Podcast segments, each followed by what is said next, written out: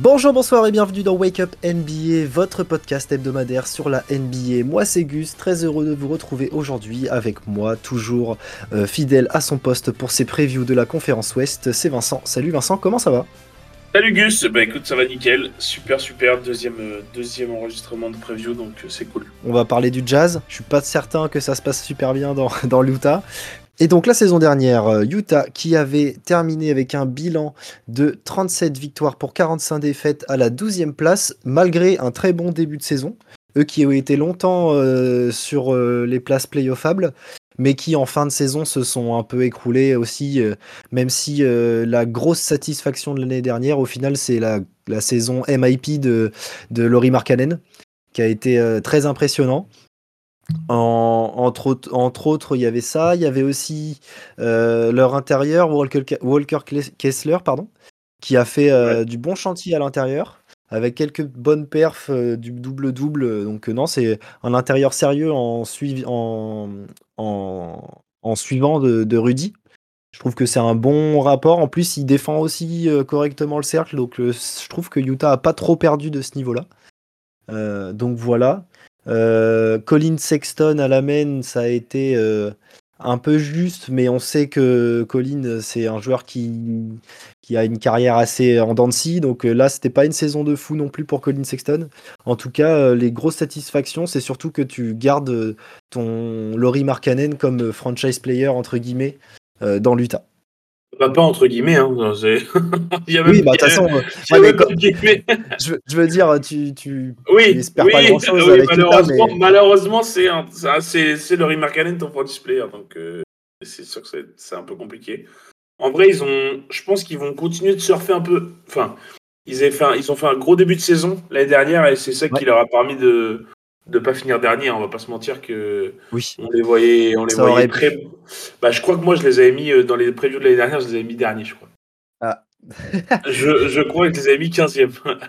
Mais euh, ouais, on s'attendait pas à grand chose. Mark Cannon a fait une grosse saison. Euh, il y a eu quelques bonnes surprises. comme tu t'en as parlé, Kessler qui a fait le taf. on a quand même toujours en, en sortie de, de banc Jordan Clarkson. Oui, et encore, des fois, il, est titularisé, mais on est toujours sur un gars qui, va, qui va rentrer, qui va mettre des points, qui va, qui va faire gagner des matchs parce qu'il aura, il aura, été en feu et du coup il aura mis 25 points. Donc euh, c'est pas extraordinaire. Euh, cet été, ils n'ont pas non plus fait des mouvements euh, extraordinaires non plus. ils ont récupéré Homer Seven là, de, de Miami. Qui, va, qui va sûrement être backup de, de Walker Kessler et du coup c'est pas non plus euh, la pioche de l'année mais c'est pas trop mal. Il a montré quelques bonnes choses à Miami. Ouais. ils ont récupéré John Collins. Ouais en trade euh, via les ah, ça qui est un peu plus intéressant. Je sais pas comment ils vont se débrouiller pour jouer avec lui parce que euh, John Collins c'est aussi un poste 4 sur le poste 4 on sait ah bah moi je mets Laurie Markkanen. En 3 hein. Ouais, ouais, ouais, ouais, ouais. C'est. Collins peut jouer à l'extérieur aussi. Ouais, ouais, c'est sûr que les deux peuvent s'écarter. Après, euh, est-ce que je me dis que est-ce que John Collins ça va pas être une monnaie d'échange pour récupérer quelque chose d'autre en fait? Ah ouais? Tu crois? Bah, je me, je me suis posé la question en fait parce que je me dis que sur ce poste-là, si vraiment ils veulent laisser les clés du camion à Mark euh, pourquoi, pourquoi récupérer Collins? Euh, C'est des postes 4 là qui s'écartent. alors c'est pas des profils similaires parce que Collins c'est bien plus vertical et, plus athlétique que, que Mark Allen. Mais je veux dire, moi, ça me choquerait pas que Collins fasse monnaie d'échange pour trouver euh, un extérieur, par exemple, plus, plus fort que, que ce qu'ils ont actuellement, en fait. Euh, je vois ce que tu veux dire. Après, euh, je pense que si Collins devait être tradé à une équipe qui veut chercher un ce genre de poste, il l'aurait certainement déjà fait à Atlanta. Et à Atlanta, ça a été très dur de le trade, alors que je vois pas forcément un trade, ou en tout cas pas tout de suite peut-être. la saison prochaine. Je sais pas si contractuellement il lui reste beaucoup d'années. Euh, Après, peut-être aussi, à voir, euh, peut-être aussi à voir comment ça marche en fait, parce que ça se trouve peut-être que, que l'association Collins Markkanen marchera. Et bah dans ces cas-là, euh, voilà, il n'y aura pas besoin de, trouver quelque chose. Mais moi, je me suis posé la question de me demander si ce serait pas une monnaie d'échange justement pour, pour récupérer un mec à un extérieur là qui, est capable de, de, scorer, etc. Ça, ça reste un joueur intéressant et qui peut attirer de nombreuses équipes au vu de son profil. Donc, euh, mais, je crois qu'il a un gros, mais je crois qu'il a un gros contrat, je crois. Ouais, je crois que c'est du 20... au moins du 25 millions. Ouais, ouais, je crois qu'il a un gros contrat. Euh, je peux la regarder. Attends. Vas-y. Euh, et du coup, à la draft, euh, on a Utah qui a récupéré en 9 position Taylor Hendricks, parce que malgré leur, leur 12e place, ils ont réussi à se placer dans le top 10 de la draft, donc c'est dégueulasse. en 16e place aussi, ils ont, ils ont drafté Keyonte George, et en fin de premier tour, à la 28e place, ils ont récupéré Brice Sansabo, euh, qui donc euh, Utah a drafté dans le premier tour trois fois cette saison. Donc pour moi, je trouve que c'est un projet de draft plutôt réussi. Donc il y avait certainement des pics qui étaient issus des trades de Gobert, etc. Euh, en tout cas, ça fait vraiment plaisir de voir Utah drafter trois fois dans le premier tour, surtout dans une reconstruction pareille où en fait bah, tu peux donner totalement ton, ton, ton, la chance à ces joueurs-là, quoi, à ces jeunes-là. Donc c'est bien. Certainement que certains iront faire une petite pige en G-League euh, c'est possible. En tout cas, Tyler Hendricks, 9ème, je pense que lui, il va vite rentrer dans la rotation. Ouais, je pense. Et du coup, je viens d'aller voir le contrat de Collins, c'est 25 millions euh, là, là sur, la, sur cette année. Et il a un contrat de 3 ans encore. Où il gagne. Oh. Donc c'est 25, 26 et 27. en progressif en plus. Bah, après, il y a la. Il y a la revalorisation du salary cap bientôt, donc peut-être que ça deviendra un contrat assez correct euh, bientôt. Mais euh, après, on sait ce qu'il apporte. Hein. Il peut apporter son 18 points, 7 euh, rebonds. Ça reste un joueur intéressant. Donc à ce prix-là, à l'heure d'aujourd'hui, ça reste, même aujourd'hui, c'est correct. Tu vois. donc non, pourquoi pas un petit trade de John Collins. en termes de changement d'effectif, ils ont perdu Rudiger. qui a été bah, dans, le trade de John Collins. C'est ça. Euh, Damien Jones qui est parti euh, trader aux Cavs. On a, ils ont viré euh, Vernon Carey Jr. que lui je ne connaissais pas. Et, et Azubwike aussi qui a été trade, qui a été signé par les Suns, pardon. Et à la free agency, ils ont aussi perdu Toscano Anderson qui avait eu quelques minutes sur le banc côté Utah. Donc bon, des, des role players qui sont partis quoi.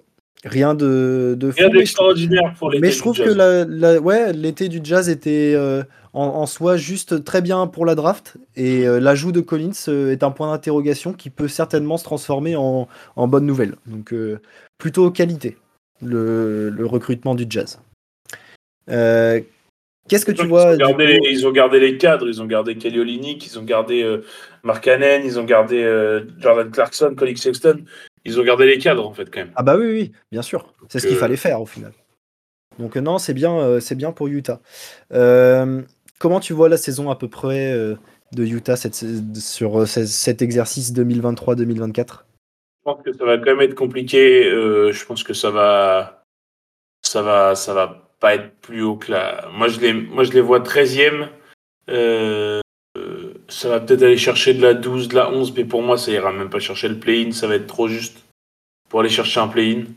Ouais. Euh, donc, euh, donc c'est, c'est, c'est trop. Ils ont surfé sur le bon début de saison qu'ils avaient fait l'année dernière. Là, si ça repart pas de la même façon, ça risque d'être compliqué et ça risque même d'être, pire que l'année dernière. Je vois. Moi, je les place quand même 12e, mais peut-être avec un peu moins de win que l'année dernière. Sauf s'ils arrivent à aligner, comme tu l'as dit, une grosse série de wins qui peuvent, qui peuvent les, classer un peu plus haut. En attendant, je vois pas de grande, de grande saison pour Utah cette année. Euh, l'objectif clairement du, du management, c'est pas forcément de, d'aller en playoff, c'est essayer de se placer sur la loterie. Parce que peut-être que cet extérieur, ce poste 2, je pense, euh, très, très fort qu'ils attendent parce que Jordan Clarkson, malgré tout, euh, en sortie de banc, ça reste son rôle euh, à temps plein.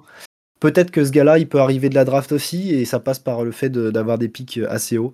Pourquoi pas un top 5 avec un peu de chance dans une loterie, ça peut le faire. Non, je pense que, je pense que Utah non plus n'a pas d'objectif vraiment, vraiment haut et ça, ça servirait à rien aussi. Je pense qu'il faut développer Walker Kexler et que Laurie Markkanen continue sur sa lancée de la saison dernière. Euh, et, ça restera une saison correcte de Utah si, si ces objectifs-là sont maintenus entre une bonne draft et le, la continuité de, ce groupe. Donc moi je les mets 12e. Euh, petit, petit, indice de. petite note d'intérêt sur ces, euh, ce, ce jazz. Où est-ce que tu te mets toi? Eh ben moi, alors parce que du coup on n'a pas précisé, euh, on n'a pas précisé euh, sur les previews précédentes? Sur les previews précédentes, euh, en fait on va attribuer une note de, bah, on, peut attribuer une note de 0 à 10. mais en sachant qu'on a le droit d'attribuer qu'un seul 0 et un seul 10 sur, sur, nos, sur notre note. donc malheureusement, moi, c'est Utah qui va hériter de mon 0. parce que vraiment, c'est. Enfin, bah, l'année dernière, j'ai pas. On suivait un peu parce que Mark Cannon, c'était un peu. Voilà, il nous a montré des bonnes choses et du coup, c'est un peu kiffant. Là, franchement, il n'y a rien qui me fait kiffer à Utah, quoi. Déjà, c'est à Utah. Déjà, c'est et, et, de deux, franchement, il n'y a rien qui me fait kiffer. Il n'y a pas trop de nouveautés. Enfin, Taylor Hendricks, leur rookie, il est pas. C'est pas un mec qui arrive et sur qui il y a une grosse hype et machin. Et qui, donc, franchement, bah, moi, je leur mets mon zéro. et bah, un peu par dépit également. Ah, parce, parce qu'il va falloir en mettre un et les autres équipes qui arrivent après, j'y vois un intérêt. Euh, je suis désolé, mais je vais mettre un zéro aussi pour, euh, pour, nos, pour le jazz. Euh, avec, avec un seul truc qui peut me faire cliquer à un moment dans la saison, c'est si l'association Markkanen-Collins fonctionne. Là, à des, à des moments, un soir, je peux, je peux regarder un match. Mais en tout cas, ce sera pas du tout la première option quand j'allume mon League Pass. ah, par contre, ah bah non, bah non. dans l'équipe favorite, je mets pas le Jazz, ça c'est sûr. ça va être Nico qui va être content, tiens. Ah, c'est clair. Je suis même pas sûr que lui, il va se lever pour regarder les matchs. ah, je suis mort. Euh, donc voilà, est-ce que tu as autre chose à ajouter? Sinon, non, il n'y a pas eu énormément de changements euh, sur l'année dernière. Je pense que ça va être un peu une continuité et, essayer de, de, continuer de faire progresser les mecs qui, ont déjà progressé l'année dernière et, et, que chacun trouve son rôle.